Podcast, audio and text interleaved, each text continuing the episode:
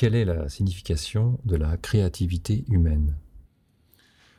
Euh, cette personne se, se, pose sûrement des, questions à propos euh, du frein que beaucoup de personnes rencontrent dans cette sensation qu'on a quelque chose à l'intérieur de nous et que ça devrait devenir euh, quelque chose de concret, quelque chose de matériel.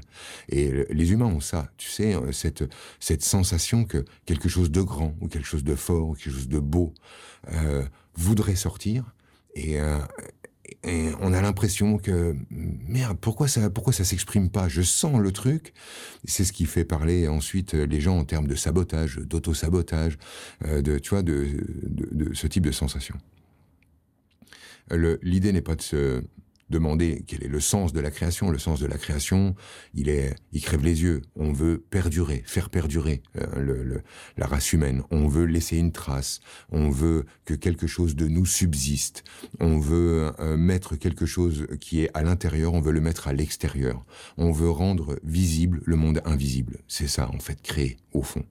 Donc, ça peut être euh, créer euh, une vie, mettre un enfant au monde, créer une entreprise, créer un tableau, euh, en fait, c'est toujours la même énergie qui est en dessous. C'est je veux mettre quelque chose qui est invisible en moi, je veux le rendre visible à l'extérieur de moi. Euh, la réponse que, que j'aurais envie de donner à cette personne qui se pose la question de la créativité, c'est pas tant donc la question de quelle est la source de cette envie, mais qu'est-ce qui bloque le, le, le chemin de l'intérieur vers l'extérieur. Et ce qui bloque le chemin, 9 fois sur 10, c'est mon identité, c'est-à-dire comment je vais mettre dans ma création euh, l'idée que c'est moi que j'accouche. Quand je fais un tableau, ce n'est pas moi que je peins. Quand je fais un livre, ce n'est pas moi que j'écris. Quand euh, je fais un enfant, ce n'est pas un double de moi. Je ne suis pas en train de me cloner.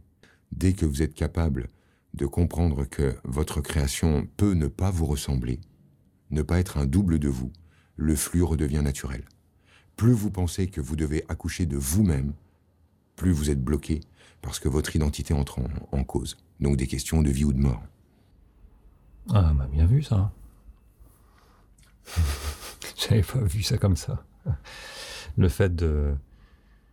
Euh, je pense que le bon exemple, c'est le, c'est l'enfant, effectivement. Quand on accouche d'un enfant, quand on fait un enfant, c'est pas un double de soi. Eh non.